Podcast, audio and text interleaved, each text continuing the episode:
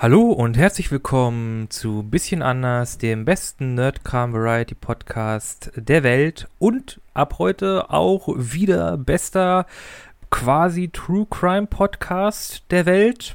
Fragezeichen. Ich bin wie immer Nikola Sievert, der Esel nennt sich immer erst als erstes und mit dabei ist wie immer Florian Gramann. Florian, sag hallo.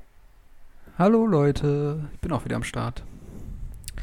Und heute geht es um Verbrechen, aber nicht der blutigen Art, sondern eher der betrügerischen, schummeligen, smarten, smarten Art. Aber das alles erst nach dem Intro.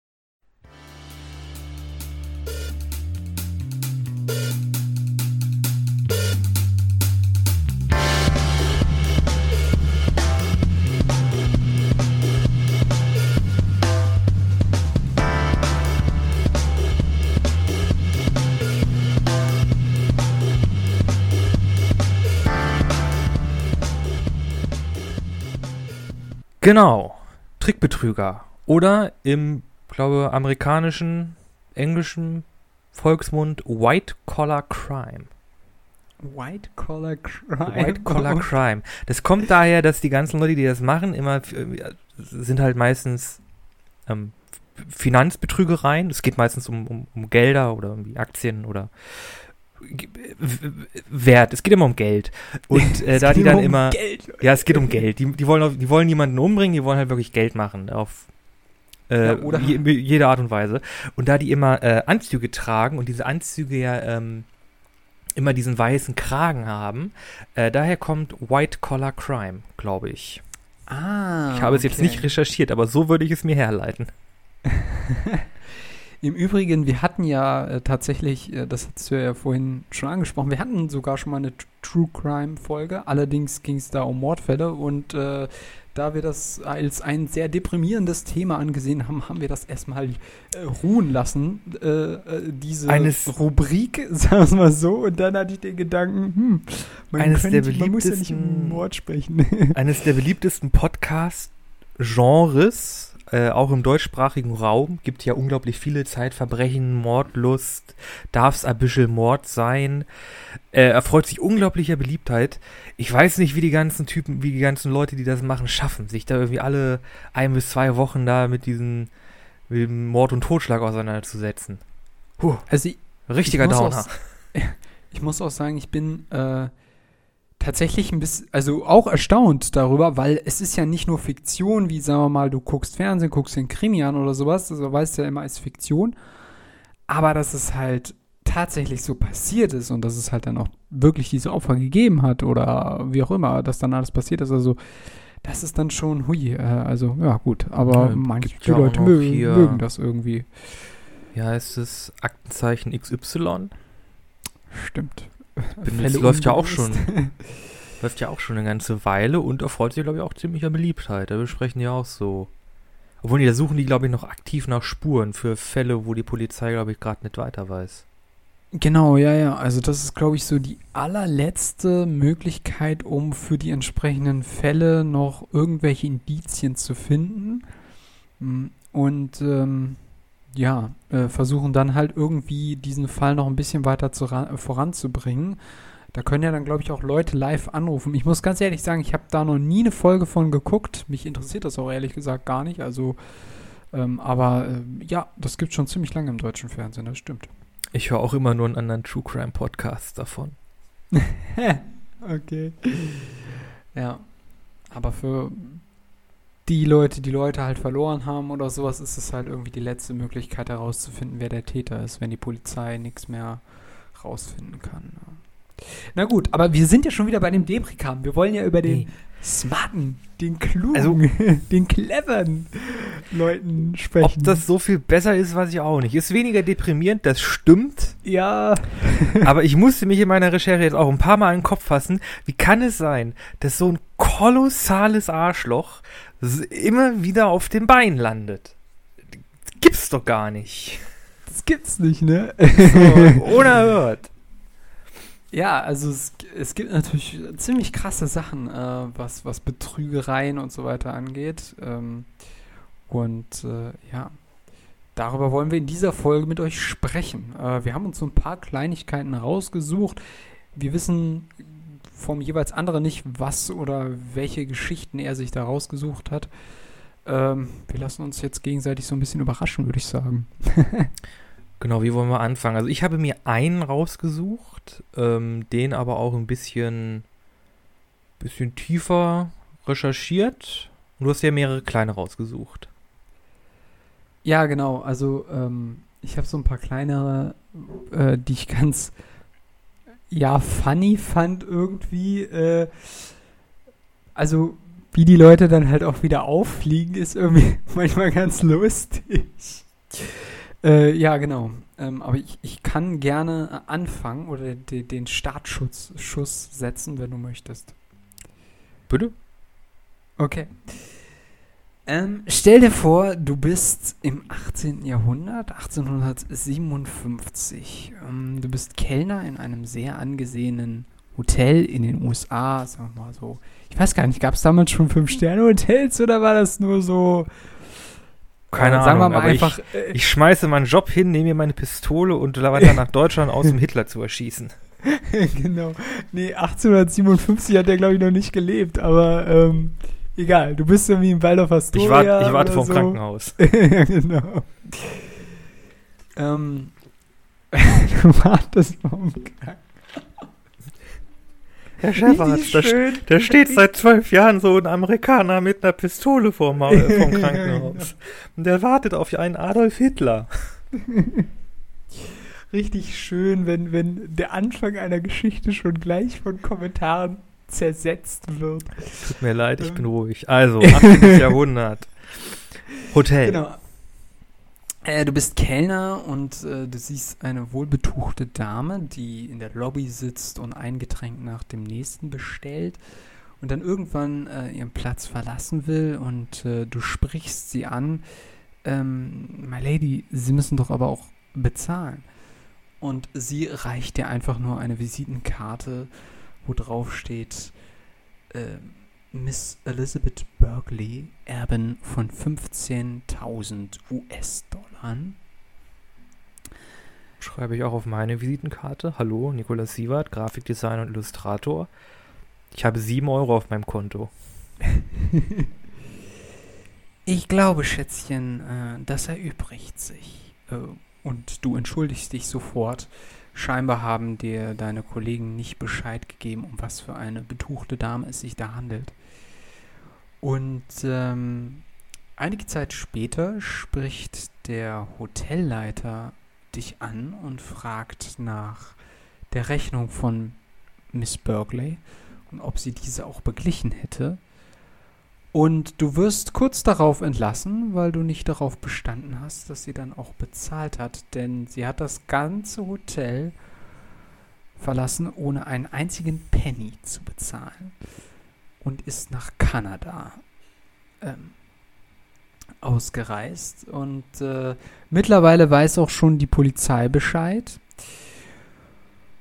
Und tatsächlich handelt es sich nicht um Miss Berkeley, sondern um Cassie Catwick, die sich einfach nur als eine wohlbetuchte Dame ausgegeben hat, als eine Millionenerbin und äh, schon längere Zeit ihre Masche abzieht und tatsächlich, äh, ja, ähm, zwei Millionen Dollar damals äh, in allen möglichen anderen äh, Luxushotels und Bars ähm, in den USA ausgegeben hat. Umgerechnet sind das heute 50 Millionen Dollar. Äh, also, ja, damals war der Dollar ja, stand der Dollar noch ein bisschen besser. Genau, und ähm, äh, tatsächlich ist das, diese Geschichte wahr. Die Betrügerin hat es gegeben. Sie wurde dann auch in Kanada in Haft gesetzt und ähm, ja, ist dann ins Gefängnis gekommen. Nice. Ich habe noch eine weitere Geschichte für dich. Ja. Ähm,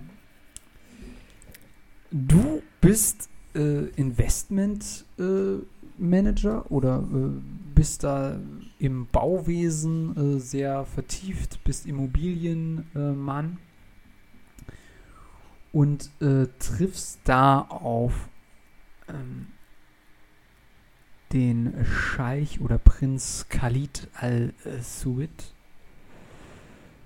Der Name oder ist doch fake. So hat er sich ausgegeben. Du hast sein Instagram-Profil gecheckt. Und der hat gerade erst in Florida äh, eine neue Luxusjacht gekauft für 5 Millionen Dollar. Also äh, der hat Cash en masse. Und äh, du sollst dich auch direkt mit ihm am Kai, am Kai, wie auch immer, treffen. Und ihr sprecht über geschäftliche Dinge und er hat ein neues Projekt, ähm, in den du investieren sollst. Und äh, das klingt auch alles ziemlich gut. Ähm, und er hat das auch schon alles vorbereitet, äh, wie du damit einsteigen könntest mit deinem Geld. Äh, und du machst das dann auch. Ähm, und ein paar Tage später ähm, checkst du zufälligerweise wieder sein Instagram-Profil. Und du siehst ihn, äh, ja, äh, wie er ein großes Schweineschnitzel ist. Und du wunderst dich so ein bisschen. Weil er ist ja eigentlich ein Prinz von Saudi-Arabien. Und ähm, irgendwie stimmt da doch was nicht. Jetzt darfst du gerne raten, was da nicht stimmt. Äh, nun, der hat sich einfach als Prinz ausgegeben, um irgendwelchen Investoren äh, dick, die, dick die Kohle aus der Tasche zu ziehen. Ja, das ist komplett korrekt. Ähm, und die ganze Sache, und das ist, finde ich, am peinlichsten an der Sache, ist wirklich. Es ist deshalb aufgeflogen, weil er als angeblicher Moslem Schweinefleisch gegessen hat. Was er nicht oh. hätte essen dürfen. Das fand ich dann schon irgendwie ziemlich peinlich.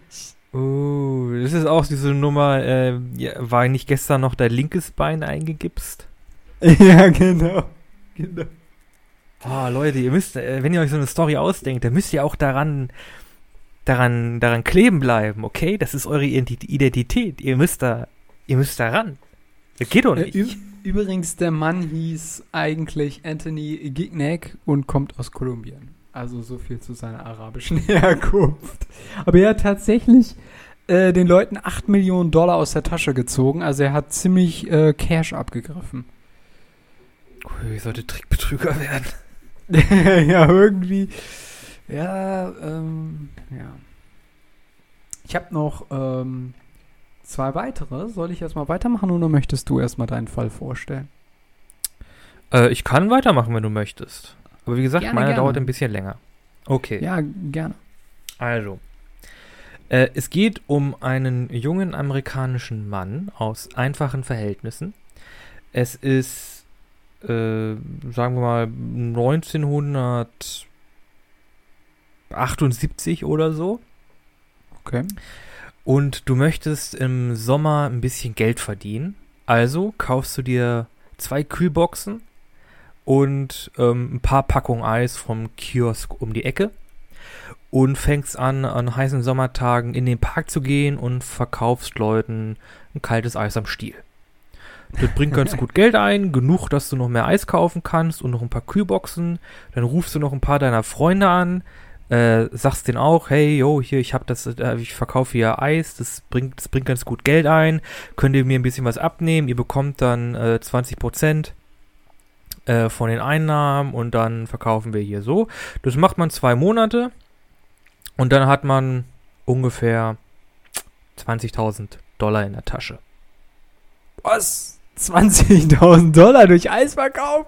Mhm. Und das nur, weil dieser junge Mann, sein Name ist übrigens Jordan, Jordan Belfort, kommt aus oh. äh, New York, äh, ein verdammt charismatischer Typ ist und ein absolutes Verkaufstalent. okay. Das Was war jetzt allerdings noch keine Betrügerei.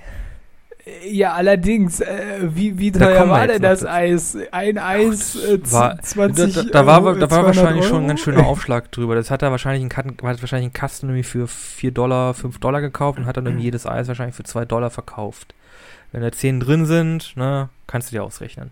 Oh, okay. Hast du eine Gewinnmarge von 50 Prozent. Okay, äh, okay, dann äh, okay, genau. mal weiter die Geschichte. Ich bin gespannt. Mit diesen 20.000 äh, 20.000 Dollar, die möchtest du investieren, damit du noch mehr Geld machen kannst. Also, was machst du? Du gehst ans College. Äh, okay, logische du, Konsequenz. Genau, du gehst ans College für Dentist Surgery, also für Zahn. Ja, ähm, ähm ich, äh, du, Chirurgie du, ist es nicht. genau, Zahnchirurgie. Zahn. Du, du wirst ähm, äh, Dental, Zahnarzt. Gehst ja, dann, glaub, gehst dann College für sogar, Zahnarzt. Ich, ich glaube, das heißt sogar Dentist oder so ähnlich, aber ich bin Dentist? ja. ja. Also im Englischen ist der Dentist. Sicher. Also, einfach, du schreibst dich da ein, du bezahlst das, du setzt dich an deinem ersten Tag in den Vorlesungssaal, dein Professor sagt dir, The golden age of dentistry is over, there is no more making much money in this industry. Also, das goldene Zeitalter der äh, Zahnhygiene äh, ist vorbei oder der, der, der Zahnärzte ist vorbei. Es gibt nicht mehr viel Geld, das man in dieser Industrie machen kann. Ja. Und da sagst Shit. du dir, scheiße. Also stehst du auf und gehst raus und gehst nie wieder in das College zurück. okay. So. Danach schlägst du dich eine Zeit lang durch als Verkäufer von Fleisch und Meeresfrüchten. Im Grunde dieselbe Nummer wie mit dem Eis vom Anfang. Äh, und mit dem Geld äh, kaufst du dir einige ähm, ja, Porsches, große Autos, lungerst vor Country, Country Clubs rum, aber dann kommt raus, uh, du hast bei deinem ganzen Zeug da beschissen und so, wirst festgenommen, deine Porsches werden dir weggenommen und du bist wieder bei Punkt Null, hast auch kein Geld mehr, weil du Steuern hinterzogen hast und die jetzt nachbezahlen musst. Du bist also oh wieder bei Punkt Null zum zweiten Mal siehst du das, was wir schon beim letzten Mal gesagt haben. Verarsch nicht die Steuer, die fickt dich. Es geht noch weiter. Du bist ja okay. auf Punkt Null, aber du hast dich schon zweimal davon weggekämpft. Also was machst du? Du bist in New York, du gehst an die Wall Street. Ah, immer gute Möglichkeit, um schnelles Geld zu machen, ne? Genau. Und da du so ein charismatischer Typ bist und richtig gut verkaufen kannst, äh, schleichst, äh, ähm, sch schmeichelst du einigen Börsenmaklern und schaffst es, eine Broker-Position zu bekommen. Du schummelst, schmuggelst dich noch irgendwie durch das Staatsexamen für ähm, Finanzwesen? Für, den, äh, für, für, ich glaube, Aktienhandel. Es gibt da, es gibt da ah, okay. ähm, eine, eine, staatliche Prüfung, die man machen muss. Kann man aber auch, kann man aber auch betrügen, indem du jemanden bezahlst und der macht den Test dann für dich. Und du bist ein zertifizierten Börsen, zertifizierter Börsenmakler und du machst ganz gut äh, Patte als Börsenmakler. Es ist jetzt ähm, grob ähm, 1987 und du bist bei Elef Rothschild und machst halt Börsenmakler, Zeugs und so und äh, der Börsenmarkt geht nach oben und geht nach oben und es gibt kein Stoppen. Äh, dann ist allerdings schwarzer Montag. Oh. Und der Börsenmarkt implodiert und rauscht komplett nach unten. Äh, Alice Roach Rothschild äh, macht dicht. Äh, Lehman Brothers macht auch dicht. Äh, der ganze Staat rutscht in eine Rezession. Du bist wieder arbeitslos. Ölkrise oder was? Okay. Ölkrise kommt auch noch dazu. Alles nicht so geil. Also, du Verdammt. bist jetzt zum dritten Mal bei Punkt Null. Was machst du? Du kämpfst dich wieder nach vorne. Also, an der großen Börse hat es nicht geklappt. Deshalb gehst du zu wieder einem kleinen. Verkaufen. Genau, nein, nein, du gehst zu einem kleinen Unternehmen. Du hast ja immer noch deine Broker-Lizenz. Ach ja, stimmt. Jordan ist immer noch Broker. Also geh jetzt zu einem kleinen Unternehmen nach Long Island und fängt dann dort an, Penny Stocks zu verkaufen. Was sind Penny Stocks? Äh, das sind so ganz kleine äh, Aktien, äh, Centbeträge. Ach so, okay. Okay, und das bringt was? Äh, nein, eigentlich nicht. Es sei denn, du schwatzt den die Leuten auf, schwatzt diese Penny Stocks den Leuten auf, äh, nimmst dann deren Geld und packst das dann in Fonds, mit denen du quasi immer Penny Stocks hin und her schiebst. Und im ah, Grunde okay. Insider-Trading und Aktienbetrug machst. okay, und da das so gut funktioniert und du in deiner Firma beliebter wirst, holst du noch einige Freunde aus deiner Schulzeit dazu, sagst denen, okay, du musst das so und so so machen und so und so machen und dann machen die das auch und ihr macht jetzt als Gruppe immer mehr Geld. Ihr fangt an, euch Drogen reinzuziehen, damit ihr besser arbeiten könnt. Und wenn oh, ihr richtig shit. viel Geld habt, macht ihr eure eigene, eigene Firma auf. Und die Jetzt kommt ihr, das Ritalin. genau. Ihr, äh, wie hieß es nochmal? Damit es ein bisschen, damit es ein bisschen fancy und legitim klingt. Stratton Oakmont. Okay. Gut. Und ab da geht es einfach nur noch bergauf. Ihr habt nach ein paar Jahren 1000 Broker angestellt, die äh, Penny Stocks, ja, die Penny Stocks äh, äh, verkaufen und Leute dazu bringen, Geld in diese Penny Stocks zu investieren.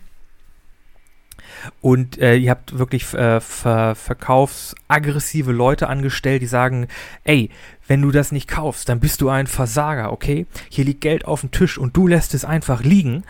Und äh, ja, bequatscht dann quasi immer mehr Leute dazu, einfach dir Geld zu geben und in deine Firma zu investieren. Und dann machst du noch hier ein bisschen Insider-Trading.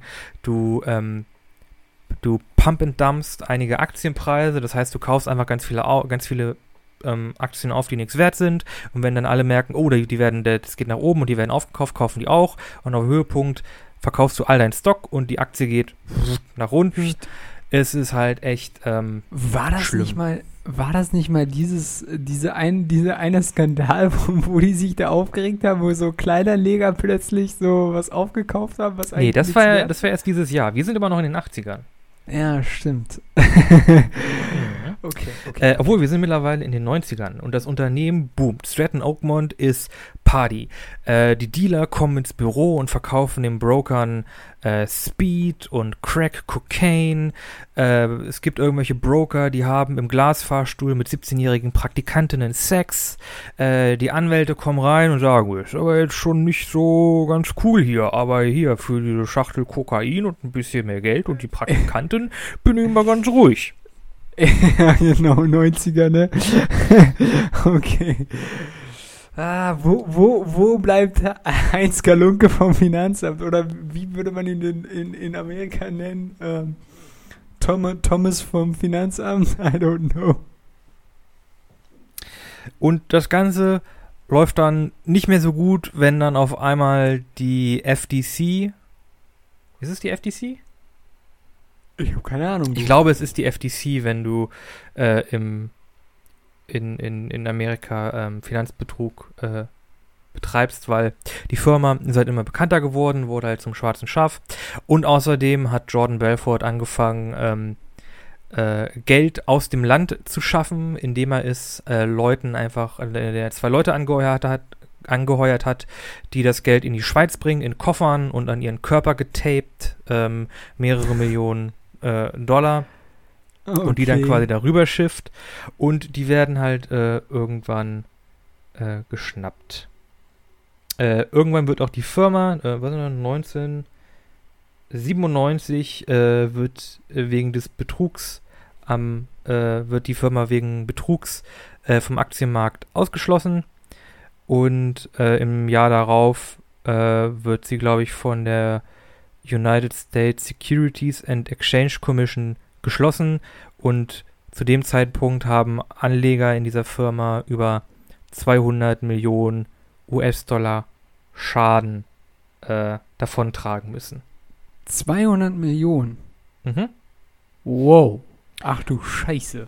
Genau, unser smarter amerikanischer Junge, Jordan, äh, wurde wegen Wertpapierbetrugs und Geldwäsche zu vier Jahren Haft verurteilt, hat aber in Zusammenarbeit mit der FBI und der Staatsanwaltschaft ähm, strafmildernde ähm, ähm, Umstände erwirken können und ist dann nach 22 Monaten wieder aus dem Gefängnis raus. Äh, und im Gefängnis lernte er jemanden kennen. Äh, und da Tommy geht's Chong, jetzt weiter. Genau, der ihn dazu ange äh, ermutigt hat, seine Lebensgeschichte äh, aufzuschreiben und in Buchform zu veröffentlichen. Und dieses Buch kam dann auch raus unter dem Titel The Wolf of Wall Street.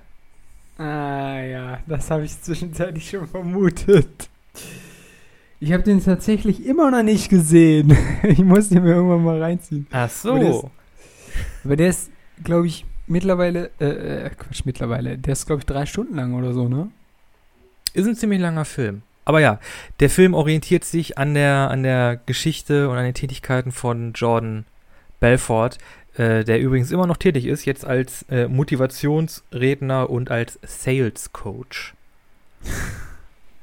Ja, so, solche Prediger gibt es ja auch zuhauf in den USA. Oh Gott. Ja, und der macht immer noch richtig Patte und an die Geschädigten wurden zwischen 2009 und 2013 nur irgendwie 240.000 US-Dollar zurückgezahlt. Was sehr viel weniger ist, ist, sehr viel weniger ist als 200 Millionen. ja, wesentlich weniger. Aber das liegt ja auch einfach daran, weil der Typ ja diese Summe ja niemals wieder reinholen kann. Wie soll er das machen, außer wieder zu betrügen? Genau. Oh mein goodness. Ja, coole Geschichte. Ähm, ja, diese, diese Finanzbetrügerei, ey, das ist echt so in den USA. Oh, shit, oh, shit, oh, shit. Aber das war, das ist halt wirklich so eine Biografie, wo ich sagen muss, ey, es kann doch nicht sein, dass der Typ immer wieder auf die Beine kommt. ja, das ist schon ziemlich äh, außergewöhnlich, ne? Irgendwie auch. Und ich bin mir Aber sicher, der hat mit seinen Tätigkeiten bestimmt ein, zwei Familien in den kompletten finanziellen und existenziellen Ruin gebracht. Da sind bestimmt ein paar Familienunternehmen draufgegangen. Und der ist hm. halt komplett ungeschoren davon gekommen. Ja, das ist schon krass. Also krass ist, dass er halt auch so schnell wieder aus dem Gefängnis rausgekommen ist, ne? Ja, halt nur Finanzbetrug. Tja. Kein Mord, das zählt er nicht unfassbar. Ja, ähm, ich habe tatsächlich noch zwei äh, auf der Liste.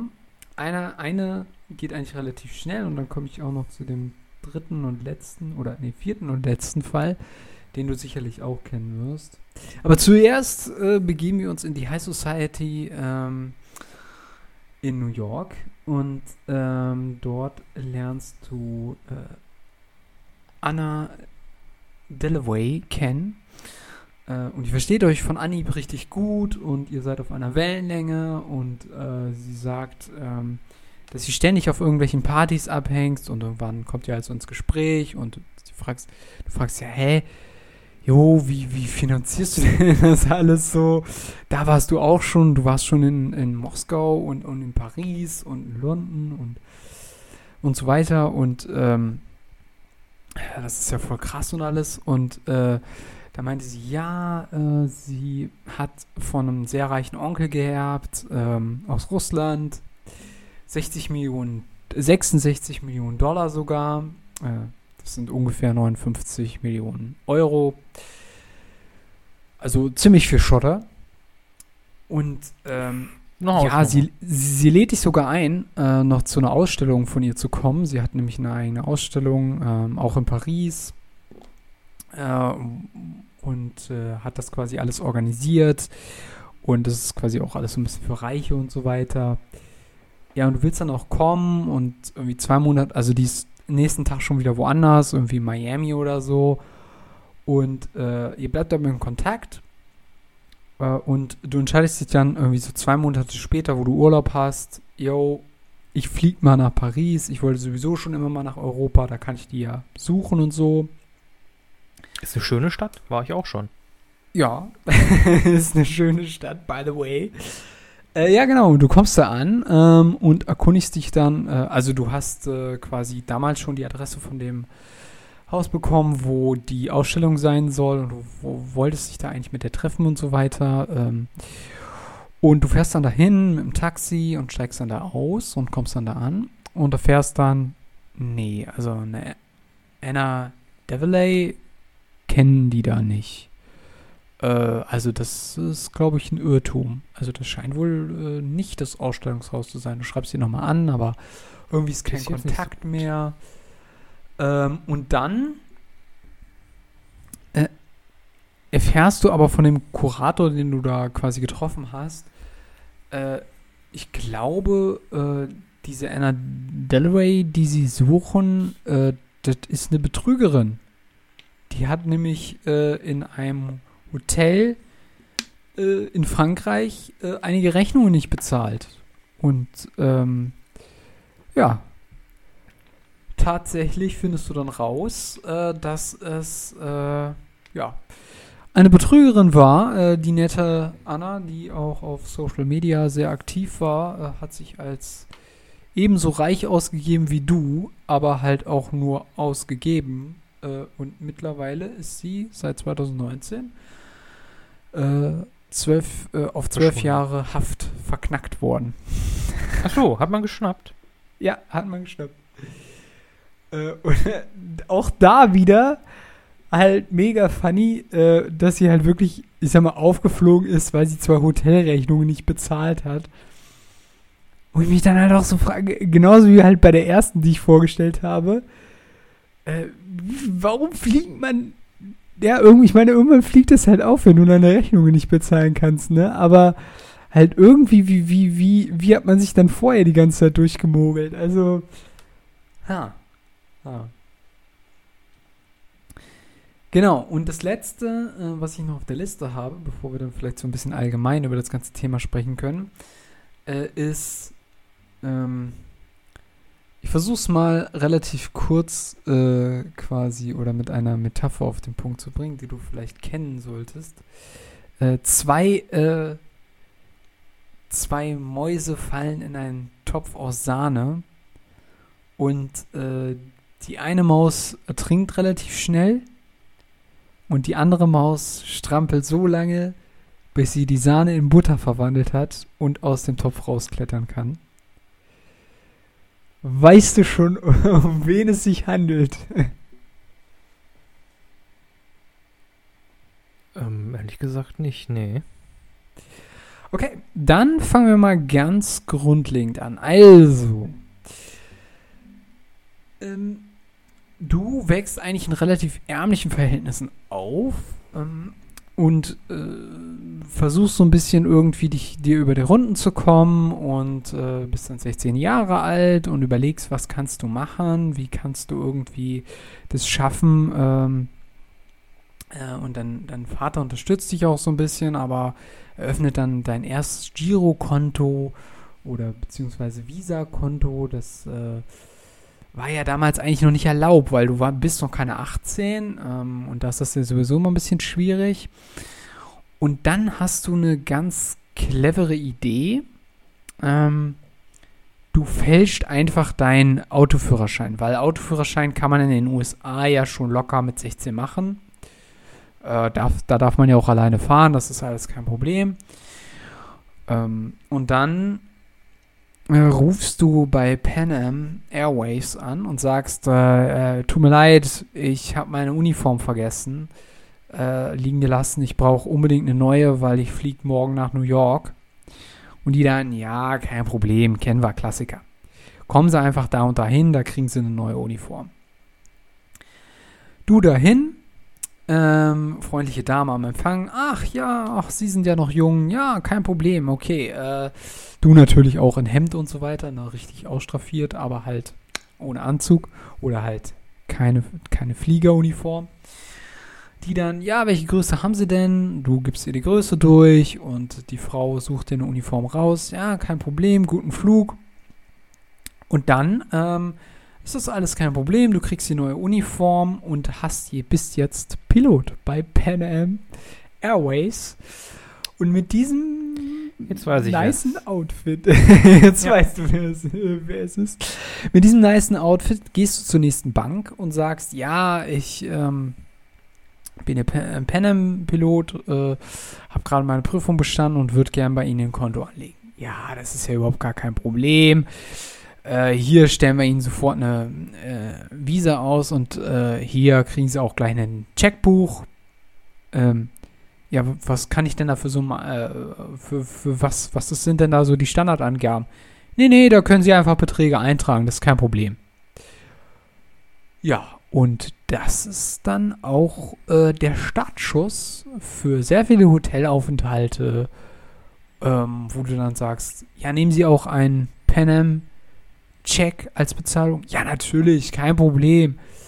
Und du bezahlst immer wieder mit diesen Checks und dann fliegst du wieder nach Miami und du fliegst auch mal ins Ausland, also richtig Ausland, nach Europa, Paris äh, oder nach Berlin, fliegst wieder zurück äh, und kommst um die halbe Welt. Du äh, schaffst es dann halt immer zu argumentieren, ja, hier, ich, ich fliege eigentlich nur zurück, ich bin jetzt, äh, ich sitze nur auf der Rückbank quasi, da musst du nicht selber fliegen. Also du musst nie selber fliegen, das ist der Vorteil, du, du fliegst einfach nur mit, weil du quasi angibst, äh, dass du Rückflüge hast.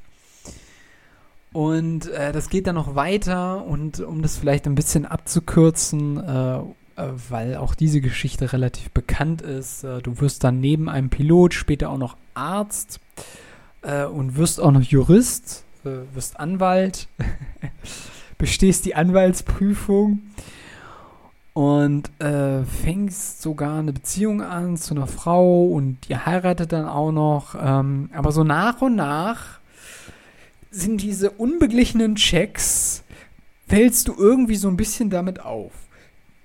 Naja, und dann kommt auch das FBI auf deine Spur und ähm, es kommt dann so, dass du immer mehr äh, äh schnell flüchten musst und irgendwie äh, davonkommen musst. Und äh, ja, also lange Rede, kurzer Sinn, du wirst dann irgendwann in Paris erwischt von ähm, der Paris, äh, äh, Quatsch, nicht in Paris, sondern in Frankreich, Entschuldigung, in Frankreich.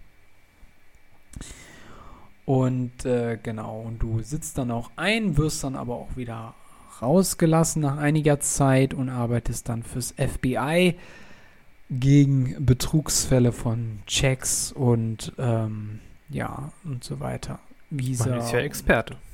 Genau, man ist ja ein Experte.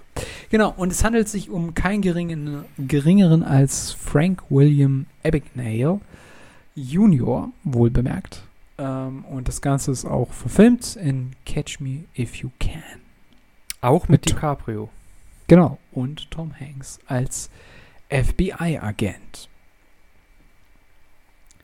Ja, äh, kann ich Sehr jedem schön. empfehlen. Habe ich auch im, äh, in meinem DVD-Regal übrigens. Ich glaube, den gucke ich mir heute Abend noch an.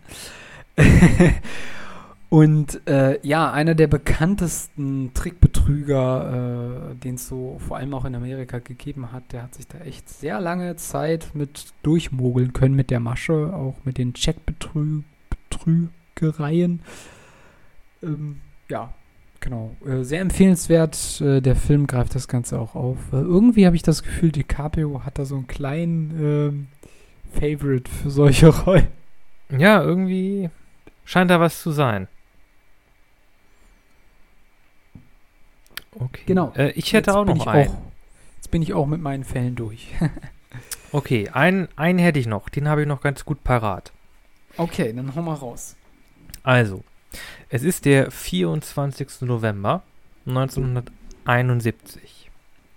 Äh, der Vorabend von äh, Thanksgiving in den Staaten. Äh, es ist 16.35 Uhr Ortszeit in den USA. Und ein Mann betritt eine Boeing 747 mit der Flugnummer 305. Äh, er trägt einen schwarzen Mantel, eine dunkle Sonnenbrille, einen schmalen Schlips mit einer Perlmuttkrawatte, hat einen okay. Regenmantel dabei und äh, einen Aktenkoffer, einen schwarzen Aktenkoffer. äh, er setzt sich ins Flugzeug äh, und kaum nachdem das Flugzeug abgehoben hat, ähm, bestellt er bei einer der Stewardess ein Getränk und als sie ihm das bringt, äh, bezahlt er, gibt er ihr beim Bezahlen einen Umschlag mit. Äh, da die Stewardess dachte, dass der Fluggast ihr seine Telefonnummer zusteckt, hat sie den Brief nicht weiter beachtet und geht äh, weiter ihren Pflichten nach, bis der Mann sie nochmal anspricht und ihr sagt, sie solle doch den Zettel aufmachen und ihn lesen, er habe eine Bombe dabei. Oh. Also okay. macht er den, also macht er, äh, macht sie den Umschlag auf und liest es und auf dem Zettel steht, ich habe eine Bombe in meiner Aktentasche. Falls nötig, werde ich von ihr Gebrauch machen. Ich möchte, dass sie sich neben mich setzen. Äh, die Flugbegleiterin tut dies. Äh, oh mein Gott. und er macht seinen Koffer auf und zeigt ihr die Bombe. Ach du Scheiße. Äh, darin befindet sich ein roter Zylinder und mehrere äh, Drähte. Äh, und sieht halt aus wie eine Bombe, eine Rohrbombe. Okay, oh mein Gott. Flugzeugentführung. Genau. Äh, dann, äh, das Flugzeug hat er mit seiner Bombe unter Kontrolle und er fordert dann über den Funk der Piloten äh, 200.000 Dollar und vier Fallschirme. Äh, zwei normale und zwei Reserve. Und äh, am nächsten Flughafen genug Treibstoff, äh, um das Flugzeug wieder voll aufzutanken. Okay. Kommt er damit durch? Ja, vielleicht. äh, genau, der Pilot kontaktiert die Flugsicherheit, die ist dann natürlich äh, auf äh, Hochalarm. Das Flugzeug landet. Äh, die Stewardess bleibt an Bord, die Piloten auch. Äh, und äh, das verlassen bekommt die das restlichen Lösegeld. Die restlichen Passagiere verlassen das Flugzeug. Okay. das Flugzeug hebt wieder ab. und dann verabschiedet sich der Fluggast via Fallschirm okay. Und dann, wo springt er ab? Äh, jetzt muss ich mal gucken. Genau, er bekommt, genau, er bekommt das Lösegeld, er bekommt die Fallschirme. Äh, genau, die Boeing, genau, die Boeing soll äh, von Seattle Tacoma Richtung Mexiko-Stadt fliegen. Ah, okay. Äh, allerdings mhm. mit ausgefahrenem Fahrwerk und den Lande und Landekla ausgefahrenen Landeklappen. Und äh, auch auf einer bestimmten Höhe, äh, wie 100.000 Fuß, drei Kilometer. Okay. Anstatt halt die volle Flughöhe, weil da kannst du als Mensch nicht mehr arbeiten. Äh, nicht mehr. Äh, achso, ja, okay. ja. Genau, der Pilot macht den, auf, macht den, macht den äh, Mann auch darüber bewusst, dass sie so nicht nach, also so kommen wir da nicht hin, weil dann die, der Luftdruck zu hoch ist und wir kommen, die kommen halt nur ein paar hund, paar tausend Kilometer weit, paar tausend Meilen weit, ähm, was aber kein Problem ist. Äh, um äh, 19.14 Uhr heben sie dann ab mhm. und um 20 Uhr ging dann die Warnleuchte im Cockpit an. Äh, und der Cockpit-Mechanismus wurde aktiviert, der die Gangway am hinteren Ende des Flugzeuges öffnet. Äh, es gibt einen Druckabfall im Flugzeug und äh, offenbar wurde die Hecktür ge geöffnet. Und kurz danach sprang ein, Man, ein Mann äh, im schwarzen Anzug mit einem Koffer voller Geld und einem äh, an die Brust geschnallt und einem Fallschirm aus dem Flugzeug hinaus. Ach du Scheiße. Okay. Und wo landet er? Schafft er es zu überleben? Tja, das weiß keiner. Das weiß keiner. Äh, der ist äh, irgendwo über Washington dann quasi abges abgesprungen. Das Flugzeug ist sicher gelandet. Okay. Die Bombe hat sich als Fake herausgestellt. äh, und der Mann, welcher sich als DB Cooper ausgegeben hat, äh, wurde lange Jahre gesucht. Äh, der, die Spur ist kalt geworden. Dann irgendwann 2007 und 2009 wurde der Fall wieder aufgenommen, bis dann schlussendlich 2016 der Fall nach 45 Jahren ab ACTA gelegt wurde und als ähm, nicht mehr zu lösen gilt.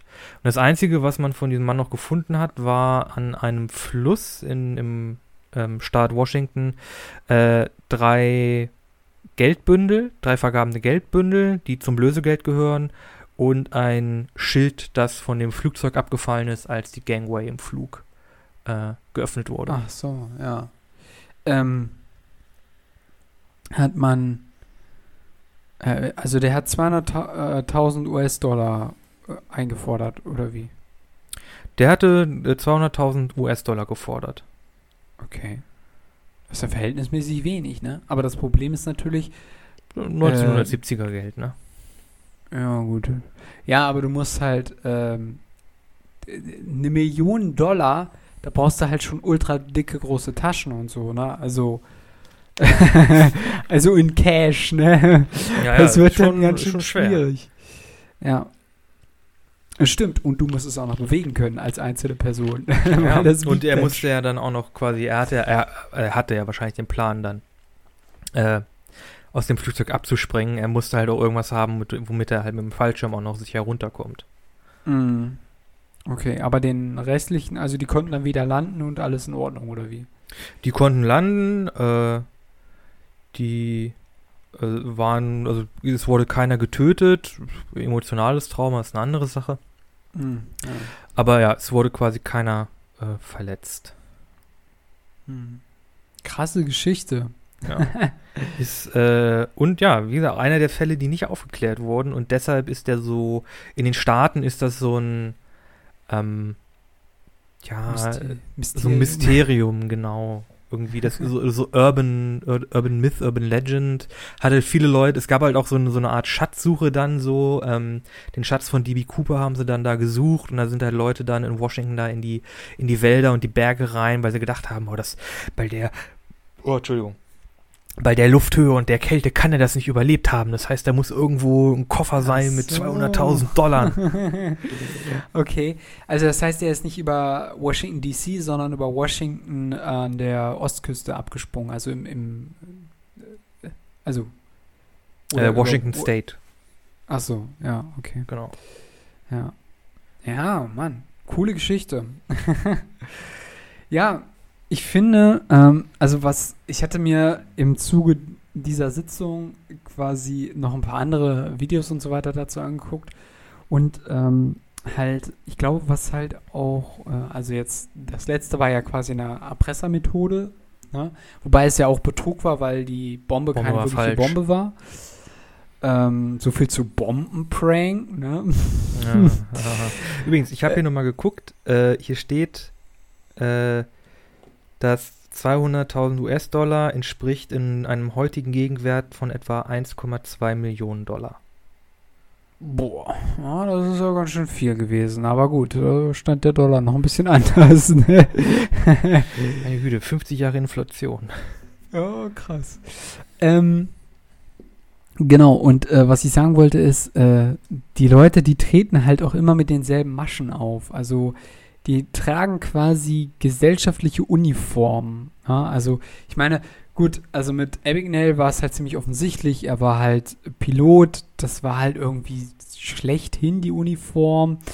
Ähm, als Arzt, wenn du einen Arztkittel anträgst, kannst du dich im, im, in einem äh, Krankenhaus auch relativ frei bewegen. Das sieht man ja auch ziemlich oft in Krimis, wo dann irgendwelche Leute, die eigentlich den Patienten nichts Gutes wollen, sich einfach mal schnell so eine Arztkutte überwerfen und dann, ja, fallen die nicht auf. Und äh, es gibt tatsächlich noch eine Mini-Geschichte, die ich habe. Äh, das ist aber relativ unspektakulär. Äh, es gibt ja also normalerweise gibt es ja Geldautomaten nur in den Banken und so weiter, aber teilweise gibt es die ja auch, ähm, sagen wir mal, auf Raststätten oder so, wenn man gerade mal nichts hat oder so, gibt es teilweise auch sowas. In den USA ist das, glaube ich, noch verbreiteter. Hm. Und da war halt so ein Typ, der hatte halt so eine äh, Arbeiterweste ähm, über, so eine, so eine Bauweste und ist dann da halt reingekommen in den Laden, in so ein, ja, war halt so eine äh, Tankstelle und hat dann halt an dem, an dem Gerät halt angefangen, darum zu fuhrwerken. Und der Typ, der gerade quasi da hinterm Tresen war, da kamen dann halt auch andere Kunden und so weiter, ja, der hat sich halt nichts weiter bei gedacht und so. Und der fängt dann wirklich vor der Kamera, vor dem Typen, mit so einem Brecheisen an, da diese, die, diesen Geldautomaten auszunehmen. Und erst ganz am Schluss, wo er quasi schon das Geld da rauszieht, fängt dann der Typ hinter der Kasse an, äh, also hier stimmt doch irgendwas nicht, und will den dann noch aufhalten, aber ist halt dann nicht mehr, der hält dann, rennt dann schnell weg. Aber es war halt genau dieses, dieser Effekt, ähm, dass einfach durch die Kleidung der erstmal angenommen hat, ja, okay, der macht da irgendwelche Wartungsarbeiten oder sowas.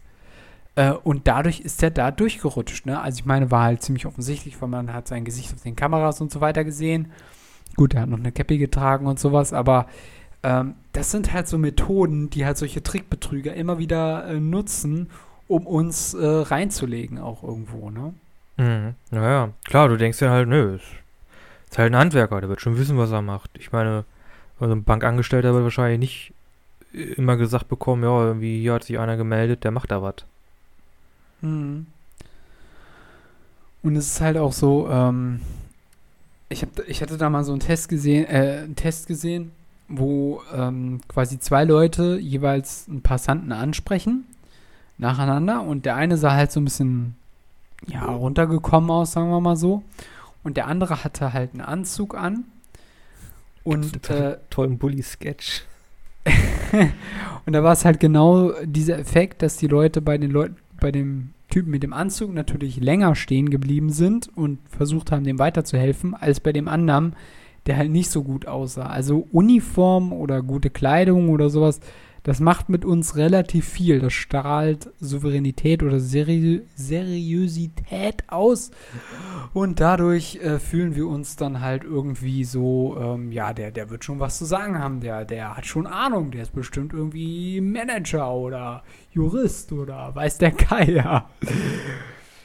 ja, und dann fallen hm. wir auf solche Trickbetrügereien. Naja.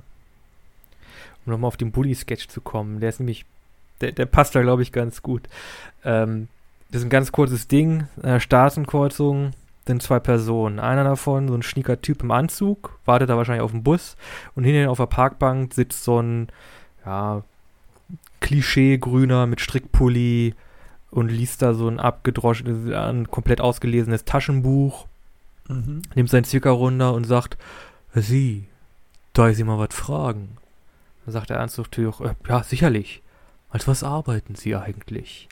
Sagt der Anzugtyp, Anzug, Anzugtyp nach kurzer Pause. Ach so, ja, also ich bin arbeitslos. okay. Das sagt alles, ne? Fand ich ganz gut. Hat irgendwie gepasst. Ja, das stimmt. Der hat wirklich gut gepasst. ja, ähm, was lernen wir daraus? Was ist die Moral? Was, was ist die Moral? Lasst euch nicht verarschen.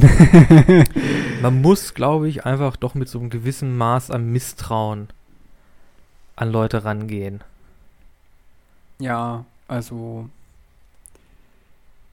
Ja, ich glaube, ich glaube auch. Also was anderes lässt sich da gar nicht als Schutzmechanismus irgendwie äh, aufbringen. Was halt auch immer ein heftiges Mittel ist, ist so ein bisschen das, was du auch erzählt hast in deiner Geschichte, äh, dass sie dann auch Druck gemacht haben, so, ja, wenn sie jetzt nicht kaufen, Mensch, sind sie bescheuert, das ist nur ein kurzweiliges Angebot, das müssen sie jetzt nehmen.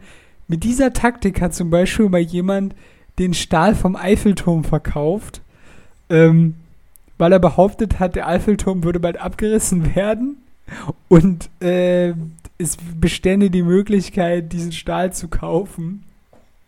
Ja, und war halt nicht, ne? Steht bis heute und Gibt's nicht. Die Le ja. Leute sahen da ziemlich blöd aus. Ich muss aber sagen, so eine Geschichten sind auch ein Grund, warum ich, glaube ich, ein bisschen sehr misstrauisch geworden bin. Vor allem Leuten auf der Straße. Also Verkäufern auf der Straße irgendwie auch für auch für gute Organisationen, die wahrscheinlich auch wirklich mit denen zusammenarbeiten. Es gibt ja immer Spendenaktionen für WWF und so. Mhm. Aber diese ganzen Straßenverkäufer oder auch Nabu, die, die machen ja auch viel Akquise über, über Fußgängerzonen und so. Mm, ja. Und das turnt mich immer auch gleich ab. Da habe ich mm. immer das Gefühl, nee, tut mir leid, das, so ist das nicht seriös. Ich weiß, so kommt ihr an Leute ran, aber oh, geil ist das irgendwie nicht. Mm. Ich fühle mich dann immer ein bisschen ausgenutzt. du fühlst dich ausgenutzt. Okay. Äh, ja, also ich kenne das auch äh, von Greenpeace gibt es ja auch relativ viele, die das dann, äh, also halt so Stände und so, und die dann halt Leute ansprechen und so, aber ja, also ich bin ganz ehrlich, ich bin auch kein Freund von, ähm, aber ist immer so eine, so eine Sache für sich. Also, ähm, ich habe auch mal, äh, aber das war aus einem anderen Kontext heraus, so Flyer verteilt. Und, äh, also, das war jetzt nichts Politisches, das war für eine äh, wissenschaftliche wissenschaftliche Befragung.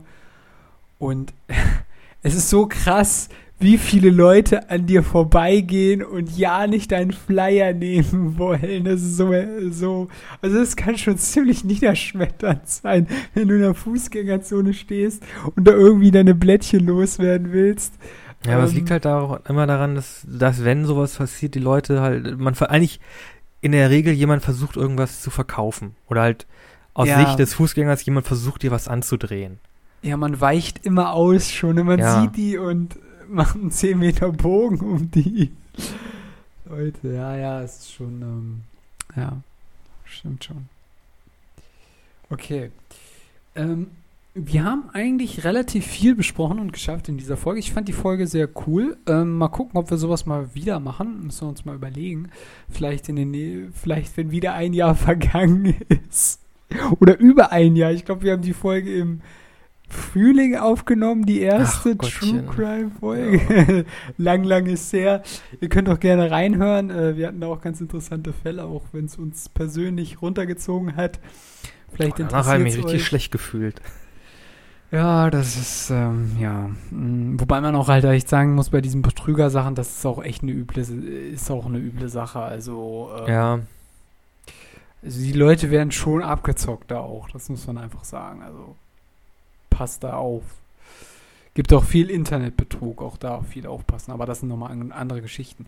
Aber ich finde halt, bei so Trickbetrügern, die halt sich so dieses Luxusleben leisten wollen, da, ich weiß nicht, da gibt es so eine gewisse Sympathie, habe ich gegenüber diesen Leuten nicht. Ich ja. kann das nicht erklären, aber das ist halt irgendwie ich cool sagen, ich, irgendwie. Ich, ich mag dies auch, wenn es quasi als Teil einer Fiktion stattfindet. Also Oceans mhm. und so ja. finde ich halt geil. Und Catch Me If You Can mag ich halt auch. Aber die Geschichten orientieren sich halt an den Originalen, haben aber halt da noch dieses fiktive, jo, es gibt halt so ein bisschen schwarz und weiß. Es gibt halt irgendwie den, also bei Catch Me If You Can, den Betrüger, der aber im Grunde nur Unternehmen schadet und nicht wirklich Leuten an sich. Mhm. Ähm, und dann hat er auch noch halt eine, eine, gute Seite und so. Also das ist dann alles sehr humanisiert. Und mhm. meistens ist man dann noch auf Seiten dann quasi der Betrüger, weil die eigentlich so mehr so nicht so Robin Hood Richtung einschlagen. Ja, ja. ja, stimmt, genau, ja.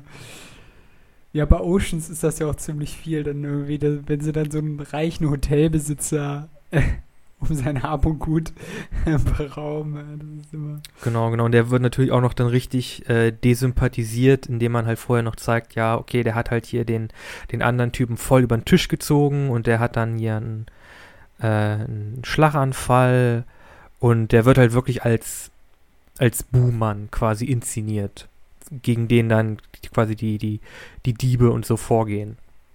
Ne, das macht einfach auch die Geschichte und die Art der Charaktere macht es einfach dann dem Zuschauer auch schmackhafter. Ne, die mm. machen halt mhm. was Gutes. ja, ja, genau. Ja.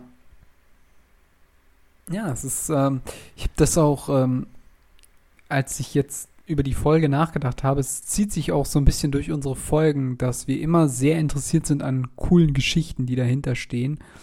Und ähm, jetzt haben wir ja quasi auch wieder zwei Fälle, die auch verfilmt worden sind. Also ähm, da steckt irgendwas in uns, was wir irgendwie immer wieder in diesem Podcast hochleben lassen. Äh, ja. ja. Ja, Geschichten sind halt Tja, keine Ahnung, die haben die Menschheit schon ewig begleitet. Ne? Geschichten, Erzählungen, Sagen, Mythen, Volkslegenden, Filme. Ist ja auch nur eine, eine neue eine Entwicklung des, des Buches und des Theaters. Äh, ja, keine Ahnung. Genau. Stor Stor Stories make the world go round. genau. Das ist ein gutes Schlusswort, würde ich sagen, für die heutige, heutige Folge. Ich kann schon gar nicht mehr reden, ey. Ich bin auch ein bisschen fusselig im Mund. Deshalb sollten wir jetzt auch langsam Schluss machen. Ihr findet uns im Übrigen auch noch auf Instagram und auf Facebook, nämlich im Internet, äh, wo auch sonst. Jetzt habe ich mich gerade gefragt, wie wäre es, wenn Facebook in der Fußgängerzone für sich Werbung machen würde? Uff. Okay, Ganz komisch. Wollen, wollen wir Freunde werden? Äh, äh, oh, nein, äh, nee. das ist doch nur eine Freundschaftsanfrage. Äh, nee, nein, nicht. tut mir leid. okay. Nicht, nicht, in Person. nee, nee, bitte nicht. Okay, nein, äh, wir haben da aber einen ähm, Instagram-Kanal, ein bisschen anders. Der Podcast heißt der und äh, auch noch einen Facebook-Kanal. Äh, Gleicher Name. Anders. Genau, äh, gleicher Name. Und äh, da findet ihr die Thumbnails zu den einzelnen Folgen, die Nikolas immer für die Folgen produziert. Übrigens sehen die immer sehr, sehr nice aus. Oh, und äh, äh, außerdem findet ihr da dann auch noch äh, die Informationen zu den einzelnen Folgen, sodass ihr dann entscheiden könnt, ob ihr reinhört oder ob ihr das nächste Thema anklickt. Genau, und außerdem haben wir auch noch eine Playlist auf Spotify. Genau, die heißt bisschen anders Playlist 2021 und da fügen wir zu jeder Folge jeweils einen Song hinzu, einen von mir, einen von Florian, so auch diese Woche. Ich habe von Bodo Wartke, Kla äh, Klavier, deutscher Klavierkabarettist, das Grundgesetz. Okay. Ich habe von Madness Our House. Der hat noch gefehlt in den Oldies. Muss okay. ja auch komplett sein. Muss ja auch komplett sein. Wir hatten schon It's Raining Man, So Excited. Äh, jetzt fehlt noch, ähm, äh, wie heißt das mit der, mit der Sunshine? Äh, I don't know. Ich finde es noch raus, äh, aber für diese Woche sind wir da auch raus. Wir sind raus.